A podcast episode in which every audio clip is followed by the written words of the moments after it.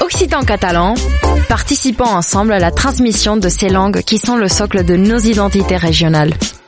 Les radios du collectif des radios libres d'Occitanie, en partenariat avec la région Occitanie-Pyrénées-Méditerranée, vous proposent sans définition de mots de nos langues régionales.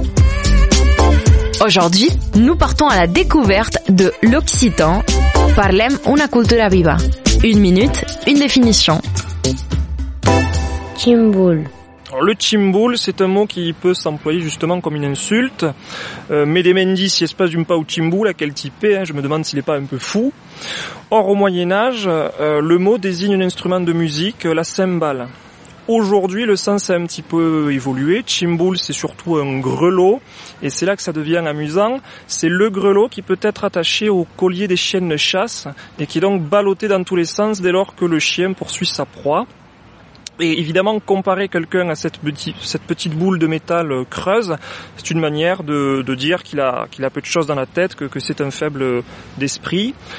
Chimboul est, toutefois moins employé que, Fada ou, ou Kabour qu'on entend assez souvent dans la région de Toulouse, qui sont deux mots synonymes mais qui possèdent une origine différente.